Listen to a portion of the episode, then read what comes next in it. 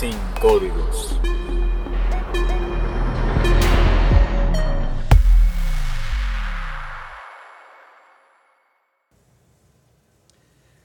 Bueno, y en este primer episodio de eh, Después de un tiempo, tengo una invitada especial y este mes vamos a tocar puros temas relacionados a la comunidad gay, eh, porque sí, porque es el mes, es el mes, el mes más colorido del año y el mes más chévere porque se celebran muchísimas cosas. Este mes quiero tener muchísimos invitados. Voy a hacer varios episodios, vamos a ver cuántas, personas salen que quieran venir a compartir una historia y contar eh, algo que aporte, algo que aporte a la sociedad, a la comunidad y a cada uno de nosotros. Hoy traigo a una amiga que se llama Carolina y ella, bueno, ya no es gay, pero ella tiene un hermano que es gay y tiene para preguntarme y tiene para contarnos también. Así que bueno, ya, Caro, bienvenida. Hola, mucho gusto a todos. Como Jorge dijo, mi nombre es Carolina. Eh, no pertenezco a la comunidad, pero sí eh, siento... Pero apoya a la comunidad. Exacto. Sí, siento que soy una aliada. Eh, como comentó Jorge, mi hermano es gay, entonces eh, desde chiquita, pues así sin ponerme como un label ni nada, siempre he sido una aliada, siempre es algo que he visto que es como normal, entonces cuando Jorge eh, me preguntó para venir a conversar sobre eso, yo dije, sí, me parece súper importante eh, tener una conversación como de mi experiencia eh, como una aliada de la comunidad y todo eso, entonces estoy súper emocionada de poder estar aquí y hablar con Jorge. Me encanta porque yo hace ratico le dije a Carolina que me hiciera preguntas. Porque bueno, yo también en este caso tengo una hermana que aparte acabo de, de pensar en que "Ay, voy a invitar a mi hermana a ver qué, qué tiene para decir, porque estaba hablando ahorita de ella. Y entonces Carolina me va a hacer preguntas y nos va a contar de su historia personal, pues, a nivel familiar, con su hermano. Eh, y nada, si tienes algún familiar, algún amigo, eh, algún conocido que sea gay, pues a lo mejor eso te puede funcionar para ser un aliado y para que aportes en, en la vida de esa persona algo positivo. Porque bueno, muchas veces, todavía hoy en día, hay personas que no han salido del closet y es como súper complejo. O sea, porque la familia no los apoya, porque la familia es cerrada, o por el país, el entorno donde se desarrolla, donde vive, por muchísimas cosas. Todavía hoy en día, en el 2022, eso existe. Entonces, bueno, para eso estamos aquí. Bueno, Caro, vamos a hablar de, eh, ya, ya, ya, la- ya te presentamos, ya sabemos quién eres, la conocí hace poco, es una amiga que conocí hace poco, pero bueno, ya hace poco la conocí, ya me dijo que tiene un hermano gay, ya hemos salido, ya hemos compartido y conectamos demasiado genial. Eh, ¿Qué crees que debería tener una persona para ser un mejor aliado? Esa es la pregunta que- con la que vamos a empezar ahora que en realidad yo le voy a hacer primero esta pregunta a Carolina y después es como que si Carolina me la preguntara a mí. Pero yo creo que la persona, para que sea un buen, un buen aliado, ponte una persona que no sea de la comunidad, o sea, que no sea gay, que no tenga mucho, que no esté muy involucrada, es simplemente creo que escuchar. Creo que es súper importante que la gente escuche eh, sin, sin juzgar. Exacto. Yo, yo creo que es como que estar abierto, porque muchas veces como que uno no sabe y la educación es muy importante en todo lo que uno haga. Ya sea como que cuando uno va, se va de la casa la primera vez, ay, tengo que aprender a cocinar, no sé qué, y llamarle uno a la mamá, hola mami, ¿cómo puedo fritar un huevo? ¿Cómo hago este arroz? ¿Cuántas de agua? ¿Cuántas de arroz? ¿Cómo mojo el agua? Ajá. ¿Cómo lavo la ropa? Blanco con blanco, negro con negro. Exacto, o sea, como que hay mucho que aprender y uno tiene que estar abierto a aprender eso, o sea, porque algo es como que voy, voy a preguntar, voy a hacer esto, a investigar, pero si uno no está abierto para esa información y no quiere como que recibirla al 100%, Sí. esa información no le va a ser a uno útil y uno no va a ser útil para la comunidad. O sea, me parece muy importante estar totalmente abierto para la información, para apoyar. Uno tiene que ser como un sistema de soporte para esa persona eh, y para la comunidad en sí. Claro, entonces una de las primeras cosas sería escuchar. O sea, Exacto. hacer un buen escucha es como que, ¿qué tienes para contarme? ¿Qué tienes para decirme? Explícame acerca de esto. En vez de llegar y juzgar y decir desde tu punto de vista que a lo mejor puede ser muy ignorante, porque no tienes información, no tienes nada. más cuando no tienes un- una persona llegada, si es en tu círculo familiar o en tus amigos, eh, no tienes información. O sea, vas a hablar desde ahí, desde Y el aire. Y además así uno tenga una llegada, o sea, como que creo que muchas veces uno siente, ah, sí, porque mi hermano, porque mi tío, por el que sea, mi mejor amigo es gay.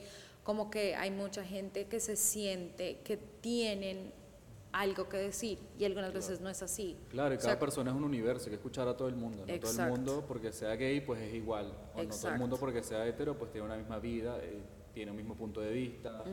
Eh, exacto. Hay que escuchar a todo el mundo. Hay Sí, que escuchar y estar como que muy abierto a eso. Entonces a mí me parece como que ser un buen aliado es estar ahí, eh, estar abierto y aprender. O sea, como que porque la comunidad va cambiando mucho, hay muchas reglas, hay muchas cosas que uno no sabe, mucha historia eh, que uno no sabe. Por ejemplo, en lo de los Stonewall Riots, hay muchas cosas que como que yo aprendí en la universidad y eso no, o sea, yo no me senté con mi hermano cuando estaba creciendo, hola, mira, cuéntame sobre eso, porque pues no estaba, no es como que lo transmiten por toda la televisión, no había películas en los 90 sobre en Disney como que No. del hermano gay o la niña que es gay o lo que sea. E incluso creo que ahorita tampoco es que se- hay más información disponible, pero también es como que tienes que buscar un poco. O sea, uno como que tiene tienes que que, ver dónde. Exactamente. tiene que querer. Porque está ahí disponible, pero como que tienes que ir, tienes que buscar, tienes que informarte.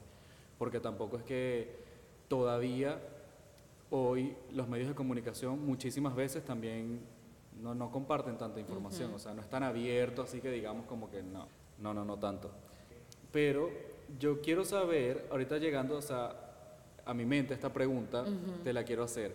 Es como, tú creciste con tu hermano, ¿verdad? Sí, Eh, que se llevan, seis años. se llevan seis años. Entonces para ti fue siempre muy normal. Ujú, O sea, para mí fue súper normal. O sea, yo pensaba como que sí, hay gente que es gay, hay gente que es así. Eso es como que cuando uno le pregunta a alguien cuando está en el kinder, ¿cuál es tu color favorito? Y te dicen, ese es mi color favorito y el mío es amarillo, por ejemplo. Era como que sí, normal, o sea, son preferencias, son estilos, o sea, nada, o sea, es normal. Claro, pero y cuando tu hermano se, o sea, cuando tu hermano lo dijo como abiertamente, ¿cuántos años tenías? A mí, como 15 o ¿Te lo 13. dijo a ti? Sí, Ah, ok, ok, ok. No, ya, claro. Y después como que a la familia sí fue como un proceso. O sea, yo soy de Colombia y la cultura colombiana todavía es muy religiosa, muy católica, Claro, muy como la cerrada. venezolana también. Exacto. Entonces sí tomó un tiempo y era, o sea, y uno como que en los países de nosotros siempre es como que, ay, ¿qué dirán? No sé qué, bla, bla, bla. Sí, o no ¿qué me dice van la a gente? querer. ¿Qué dice el Exacto. vecino? Ay, mi familia, que si me vota. Y, y sí, es, un, es un tema, es un tema. Y es como que algo que sí me pareció bonito fue que él, yo creo que como hombre, él pensaba como mucho, ¿qué van a decir mis primos? Porque siempre cuando éramos chiquitos era como que conmigo o con mis primas y eso, hablaba como, yo imagino, por un refugio, yo no sé, o sea, no sé exactamente por qué, pero cuando él finalmente él le contó como a la familia, o sea, a todo el mundo, los primos, tíos. Uno de mis primos le dijo, eh, le dijo a mi hermano como que siempre te vamos a amar. O sea, tú eres nuestro primo, no importa nada, o sea, nosotros somos hermanos, o sea, somos primos, somos familia, yo te amo, tú eres un ser humano y me encanta que puedas estar así de abierto conmigo para poder decirnos todas estas cosas, esto no cambia nada. Claro, totalmente. Y a él como que es- en ese momento que después él me contó como que él sentía tanto alivio Claro, es de como poder que te ex- quitas un, peso. de encima inmenso. O sea, porque es vivir una vida que realmente no es la vida, porque estás fingiendo siempre algo. O sea, como cuando no has salido del closet, no lo has comentado, nadie lo sabe, es como que cargas eso ahí oculto y es un peso grande porque estás viviendo una vida que no es realmente tu vida, o sea, estás fingiendo una vida y viviendo algo que no es lo que realmente quieres vivir, porque no es, la, o sea, no es tu esencia, no es lo que realmente eres. Es súper complejo. Exacto. Yo recuerdo también que cuando le dije a mi familia era como a los, o sea, la edad que tenía, tenía como 16 años. O sea, que yo ahorita lo pienso y dije, wow, o sea, 16 años, eres todavía, eres un chamo, o sea, eres un un bebé. pelado. un De- pelado. literalmente, porque ahorita yo veo personas que son ma- mayores y, y tengo amigos y tengo familia y todavía no han dado ese paso porque, bueno, cada quien también tiene su tiempo, tiene su ritmo y tiene la forma de comunicarlo y, y le toma el tiempo que le, que le toma, ¿no? Porque para todos es diferente. Y eso está bien también. Eh, como tampoco sentir la presión de que lo tengo que decir, que lo tengo que... Porque no, o sea, cada quien se tiene que tomar el tiempo de sentirse preparado y listo para comunicar eso. Exacto. Eh, si bien yo apoyo siempre a todo el mundo como que obviamente en qué te puedo ayudar, este, sabes, no va a pasar nada, todo va a estar bien, como que comunícalo lo antes que puedas porque te estás perdiendo una vida que tienes por delante y estás ocultando algo que eso eres tú realmente eh, y eso complica las cosas porque es como que siempre fingir algo, fingir, fingir, fingir, fingir. Y eso es complicado, ¿no? Psicológicamente, energéticamente, eso drena demasiado. Total. Pero bueno, me encanta, me encanta eso que, que tu hermano también pudo decirlo desde bien chamo porque ya bueno, Sí, vivió vive su una vi- vida como vives, O sea, empiezas a vivir realmente, sin ocultar nada. Bueno, no sé, ¿qué pregunta tienes para mí? Porque hoy Carolina, yo le dije, vas a hacerme preguntas a mí. Porque como ella va a ser como el papel de mi hermana hoy, que la voy a invitar. Acabo de pensar que voy a invitar a mi hermana para que me haga, para que cuente cosas mías y que me haga preguntas también, porque ajá, es así como Carolina, que tiene un hermano que, que tiene historias, que vio, que creció. Eh, y que bueno, ahorita tienes una relación con tu hermano. Y, Sí, muy cercano. Entonces, pues lo que yo te voy a preguntar a ti, me gustaría saber es como que esa primer pregunta en la cual nos basamos como ser mejor, un mejor aliado. O sea, yo tengo mi teoría de cómo, pero igual soy un aliado. O sea, como que no- es preguntarle a alguien que es parte de la comunidad cómo puedo llegar a hacerlo, aparte como de escuchar. Ok, sí, la primera cosa que dijimos fue escuchar. Creo que es súper importante escuchar, escuchar qué tiene la persona para decir haya o no haya salido del closet, escuchar qué siente y, y preguntar. Creo que esa es la otra cosa. Preguntar como que, oye, ¿cómo te...? Porque cada persona es diferente, como de cómo te puedo ayudar. O sea, cómo puedo realmente apoyarte, eh, qué te puede servir, eh, qué te puede funcionar, que, sí, en qué puedes servir, en qué puedes apoyarla de una mejor manera. Porque todos somos diferentes, cada persona es un universo y creo que, que esa es la segunda cosa, preguntar. Escuchar y después preguntar, "Ajá, ¿y ¿en qué te puedo ayudar? ¿Cómo puedo servir? ¿Qué podemos hacer? ¿A dónde podemos ir? Eh, creo que esa es otra cosa súper importante. Y, y ya, creo que escuchar y preguntar. Bueno, siempre estar ahí pendiente, porque bueno, hay muchas personas que cuando no, no lo han hablado abiertamente, como que es una carga súper heavy, tienen como bajones emocionales, o sea, es súper complicado de verdad llevar una vida ocultando eso, porque es como que Total. imagínate que una persona oculte una parte De su esencia. de algo que es natural, es algo que, o sea, eso no es algo que puedas modificar, como que "Ay, déjame meterme aquí este chip y sacarme el otro, no. Total. Eso era como Entonces que... empiezas a crear un personaje, Exacto. creas un personaje para adaptarte bueno, a grupos sociales, para fingir en tu familia, que no sé, o te empiezas, hay personas que buscan eh, parejas para, para fingir que tienen una relación y que bueno, ante la sociedad, ante la familia se vea que sí, que es alguien que tiene una pareja. eh, y todas estas cosas afectan mucho psicológicamente eh, a una persona. Total. Y eso después pasa un tiempo y bueno, hay que trabajar en eso porque está fuerte. Sí, porque es como que no poder ser lo que quiero ser. Hay muchas personas que después es como que bueno, voy a ser el hombre más hombre o la mujer más mujer en el tema de cómo nos socializamos, en lo que nos dicen que es una mujer y lo que es un hombre o lo el que hombre correcto, la mujer Exacto. correcta, lo que debería ser, exacto. exacto. Y bueno, ya con lo que hablaste, es, hablaste como sobre si una persona no ha salido del closet, está ocultando toda esta parte. Entonces mi otra pregunta sería, si yo conozco a alguien o una persona que nos esté oyendo conoce a alguien que no ha salido del todo del closet, ¿cómo puedo ayudar a esa persona o estar ahí para esa persona? O sea, de una manera que sea respetando sus límites y escuchándolo y apoyándolo y de todo. En ese caso tengo un caso bien particular, es un caso bien allegado y eh, es muy importante la comunicación con esta persona porque es lo que te mencionaba, cada quien tiene su tiempo y si bien uno siempre quiere, por ejemplo, yo por mi parte es como que yo apoyo, o sea, es como que me llega alguien y yo, no, tranquilo, que no va a pasar nada, no, tú te quedas en mi casa, no, no, no. Sí. ¿Sabes? Como que apoyo demasiado porque, bueno, entiendo mucho y he estado ahí. Eh, creo que hay que conversar mucho y tener buena comunicación con la persona porque cada quien tiene sus tiempos y sus límites. Sí, como que, exacto. entonces no invadir como que ese espacio que es súper personal y súper privado. eh, Pero sí estar como, si la persona te dice, oye, está, estoy a punto de dar este paso y te comunica, es como que estar ahí pendiente, ¿no? Como, hey, ¿qué pasó? ¿Todo bien? Eh, mantener, mantenerte como en comunicación. Y si la persona te pide ayuda, pues está ahí, o sea, como que de verdad acompañarla en ese proceso, porque si bien decirlo es como que te quitas un gran peso de encima y es como que, wow, me liberé. Exacto. Y ahora me siento muy bien. Después viene como una etapa de integración. ¿Me explico? Es como que, ajá, ¿y ahora qué? Porque si bien uno lo dice y ya, después viene la parte como cómo actúa ahora. Total. O sea, y en cómo me integro en esta conversación, Es con que es este como nuevo yo, que renacer. esto es lo que realmente soy. Sí. Claro. Renacer.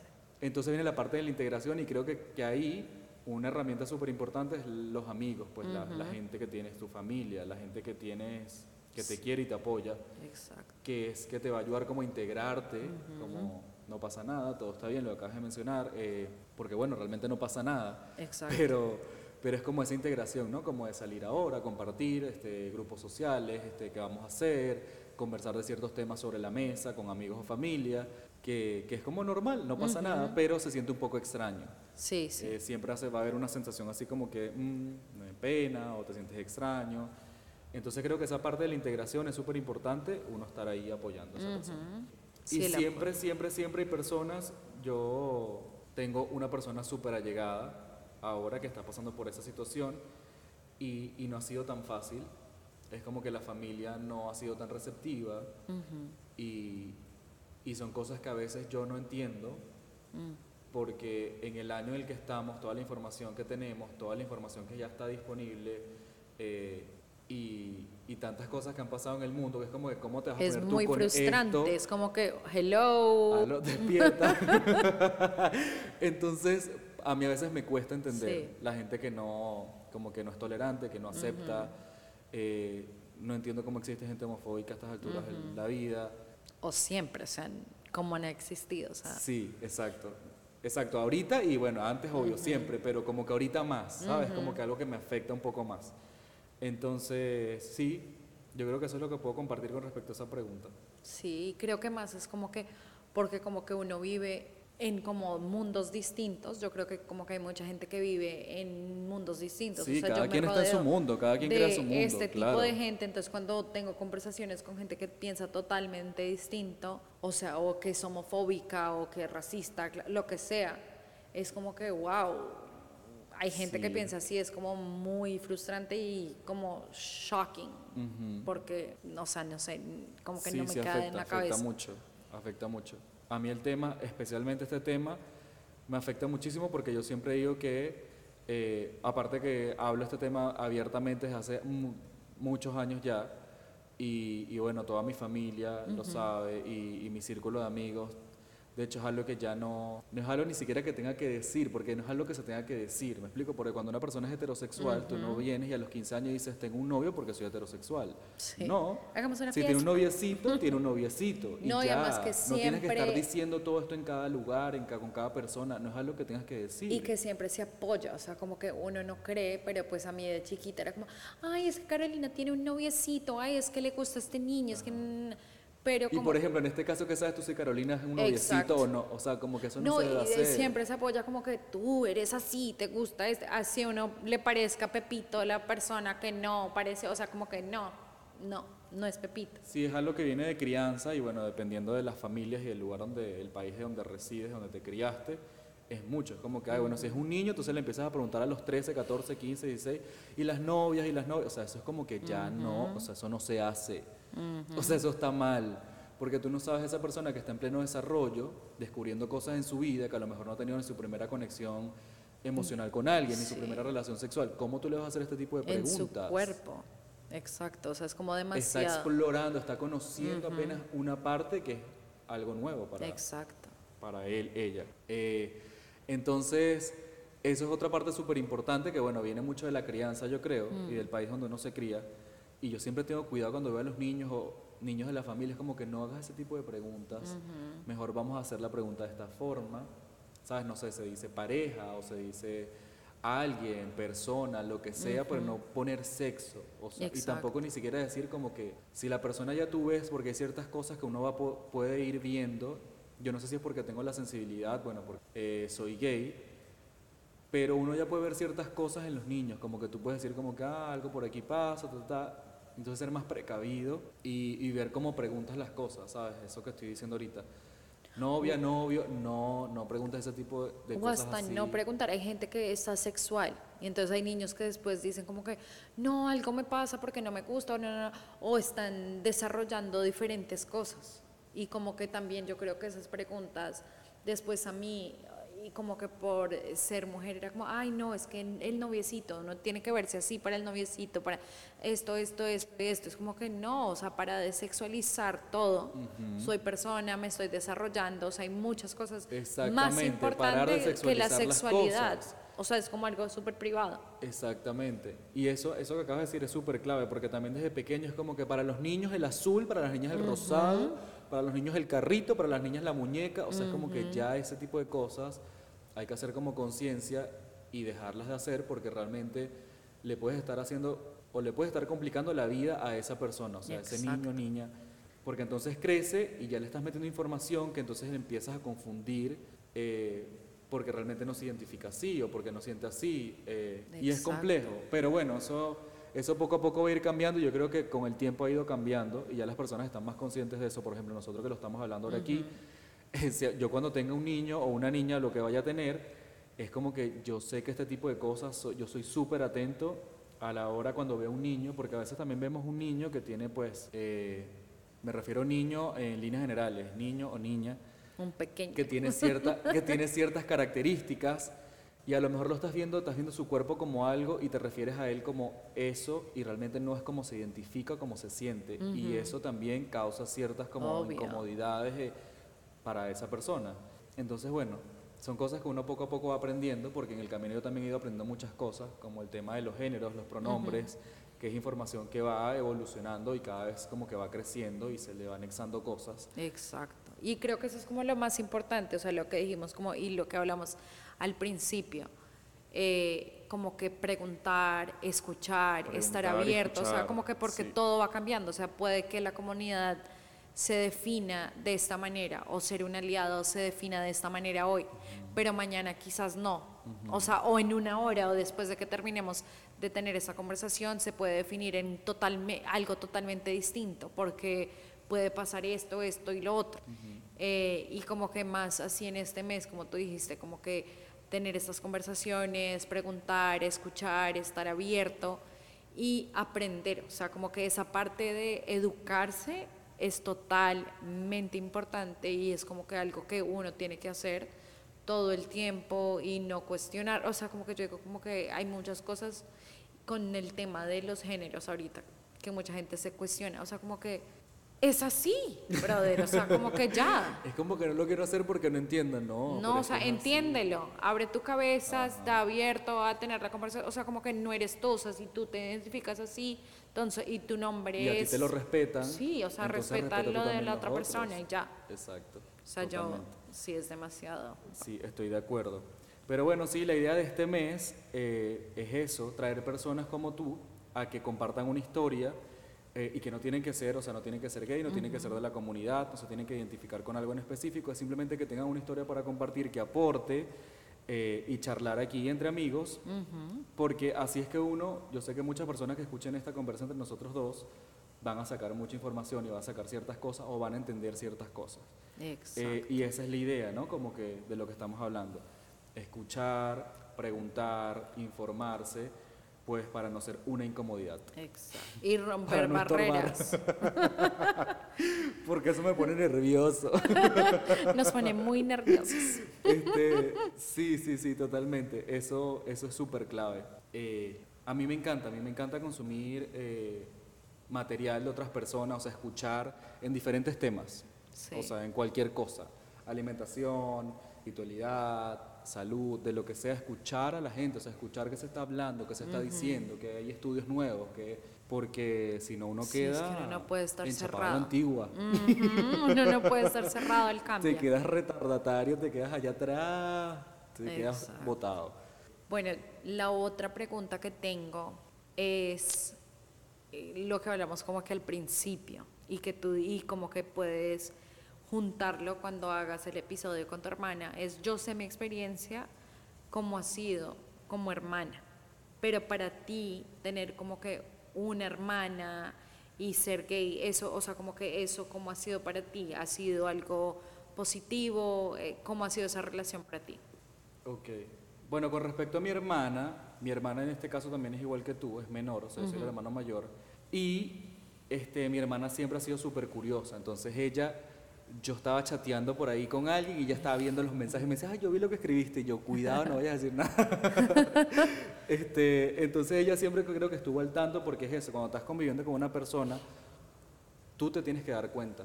La, mayor, la mayoría de las veces tú te das cuenta que algo está pasando y que hay algo que la persona está ocultando. Eh, y en este caso, pues mi hermana sabía, ya mi hermana en algún momento ya grandecita, ya ya veía cosas y me decía, yo estoy viendo esto, Kinchay, y no sé qué más. Entonces, claro, yo siempre, yo tengo una buena relación con mi hermana en estos momentos, ¿no? Pero cuando era más pequeña, que ella no sabía esto, yo no lo había conversado con ella y también era como que no encontraba la forma de decírselo porque era menor que yo. Y si era bien, o sea, bien menor, porque en este caso yo lo dije a los a los 16 años, pero entonces si yo tenía 16 ya todavía tenía como unos, no sé, 12 tal vez. Eh, entonces, bueno, todavía estaba como bien pequeña, ¿no? Para yo sentarme con ella y como que, oye, pero sí, sí convivimos bastantes cosas, o sea, como que vivimos cosas porque en el colegio donde estudiábamos ella tenía amigos, que ella también tenía un amigo que era gay o unos amigos que eran gays, y obviamente entre uno, pues uno se reconoce, y son niños que en la escuela... Eh, ya uno es diferente. O sea, una cosa uno es en la casa y otra cosa en la escuela, pues uno tiene amigos, uno habla, uno la socializa de una forma diferente. Y estos amigos veían cosas de mi círculo de amigos y de mí particularmente. Y empezaron a hacer comentarios. Entonces, ya para cierto momento, ya mi hermana estaba súper clara. Y bueno, ya cuando conversé con mi familia, obviamente ya estaba súper clara. Yo creo que es una de las, primeras personas que, que lo supo. Y, y, nada, yo y mi hermana, o sea, increíble porque los hermanos son una, cosa me encanta. Me encantan los hermanos. Sí, a mí eh, es como. Son lo máximo. Es un compañerismo demasiado chévere. O sea, yo estudiaba en el mismo colegio que ella, para arriba y para abajo juntos. Y, y hoy en día ella es como que tiene un cuñado gay y entonces como que ella apoya, o sea, ella es súper, súper, súper pro eh, de la comunidad, así que, nos, que, apoya cualquier tipo de cosas y cada vez que yo monto algo es como que ella se alegra demasiado y me comenta y hablamos de eso. Eh, pero también creo que tiene mucho que ver el apoyo de mi familia, de mis padres en este caso, pues. Que para mis padres fue algo muy, ¿sabes? Fueron muy receptivos, fue algo muy normal, ¿sabes? Me apoyaron desde el día uno. Qué bien. Y eso también es lo que ella vio. Sí. Entonces, si tú ves eso también, sí, como muy buen ejemplo. de familia, en tu hogar, en tu casa, es un buen ejemplo. Entonces, ya crecer con eso es como que tienes una buena base y para ella es como para ti, que fue muy normal porque ella creció viéndolo. A lo mejor no lo había conversado con ella, pero ella lo veía en el día a día y fue muy normal. Aparte que ya es otra también como, se puede decir que es otra generación porque ya, ya tenía amiguitos que eran gays, entonces claro, ya al verlo conmigo era como que, ay, mi hermano también, ¿sabes? Como que normal. Eh, pero sí, lo que yo comparto ahora es que si tienes un hermano o un familiar, y lo vuelvo y lo repito porque para mí es súper importante, oye, sé un apoyo, o sea, como que trata de que la cosa sea cómoda y si hay algún tema, si hay alguna, pregúntalo, o sea, como no pasa nada, porque muchas veces uno tampoco habla porque no, no, sabemos si la persona está abierta a hablar de ese tipo de cosas, pero si alguien me pregunta, lo hablo. Entonces a veces si tienes la, la sensación de que puedes hacer alguna pregunta, poner el tema sobre la mesa, eso es muy chévere, porque uno se siente como apoyado, uno siente que el ambiente se presta para uno comunicarse y poder hablar libremente de lo que sea.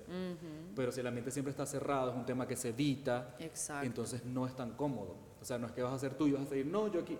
Y creo que tiene que ser también como que con respeto, o sea, puede ser, si de pronto la persona no ha salido del closet o mm, se evitan ese tipo de conversaciones, puede ser algo como que lo mismo que hablamos al educarse uno saca como temas distintos. Oye, mira, ¿sabías que esto y esto, esto? O hay esta nueva ley. Entonces ya la gente normal, dice porque que, es como sí, que es, normal. Pero ponerlo ahí sobre la mesa, como que si quieres o no quieres hablar, pero se puede hablar aquí. Porque, bueno, tengo un cuentico aquí que se los voy a echar, que una vez yo estaba en una cena, eh, no puedo decir muchos nombres, pero yo estaba en una cena y éramos como seis personas, y en la cena una de las personas dice, como que, ay, fulanita, este, ¿es verdad que tú eres gay? ¿Qué tal? ¿Que te gustan las chicas? Ya va. O sea, y esta persona no había hablado con ninguno de los de la mesa, o sea, como fue como súper de mal gusto. O sea, era Sí, una obvio. cena y todos quedamos como que, ¿qué haces tú preguntando esto aquí? O sea, como exponiendo a la persona, invadiendo su privacidad, sus límites, si tú ni siquiera sabes si esta persona quiere hablar con todas las personas que estamos en la mesa de esto. De esta forma, sí está súper mal. O sea, yo me quedé como que, Wow. yo me quedé en el lugar como de que falta de respeto. hacer, o sea, como que invadir persona, ¿no? eso. Yo creo que mucha gente como, y por eso dije eso. O sea, porque cuando como que no es hablar de, ay, oye, mira, es que tú eres, no, No, es eso. porque claro. tiene que ser algo que viene de un lugar como que de amor, de aceptación, de educación. Y es como, ok, bueno, entonces yo puedo aprender esto, aprendí esto, bla, bla, bla, bla, bla. Y como que mostrarle a esa persona de pronto si, es decir, este es un espacio que es abierto, que es un safe space para Ajá, ti Exactamente. y tú puedes ser exactamente tú en tu esencia, lo que eres, Tú como puedes de- expresarte aquí porque estás en un lugar seguro Al 100. y puedes hablar, puedes comunicarte, puedes preguntar. Es eso, crear espacio seguro para que la persona se exprese Sí. y que sepa que es un espacio seguro para que se exprese. Y ojo, esto es con cualquier tema. Ahorita estamos hablando de este tema porque estamos abordando este tema en el podcast este mes, pero esto puede ir mucho más allá. O sea, porque hay muchísimos temas que pasa, es la misma situación Total. eh, no sé, con la violencia, con el racismo, con, o sea, hay muchísimas cosas que es como la misma situación. Es como que, oye, estás en un lugar seguro, podemos conversar, se puede uno expresar aquí, eh, porque esa es una parte súper importante, ¿no? Que uno, pues, hable lo que venimos hablando, hablar, preguntar, informarse, vayan a juzgarte, que no vayan a, que la cosa no se vaya a poner tensa, Total. eh, porque nos ponemos nerviosos. Muy nerviosas. Me encanta. Caro, me encantó esta conversación. A mí también, muchas Espero que los que, gracias. nos, lo que los que nos vayan a escuchar, nos estén escuchando ahora, eh, pues hayan sacado provecho de estos minutos. Y si tienes alguna persona que le pueda servir este podcast, que le pueda servir escucharnos, se lo compartes, se lo envías y le dices, mira, mientras te estás bañando, mientras estás cocinando, mientras vas ahí en el carro, ponte este podcast de Carolina y Jorge, que está súper interesante. Y estas son las conversaciones de este podcast. Son conversaciones sin códigos, donde tengo invitados para hablar de temas interesantes, compartir y así juntos expandirnos y crecer. Les mando un abrazo y que tengan un día increíble. Un abrazo. Chau, chau. Chau, chau.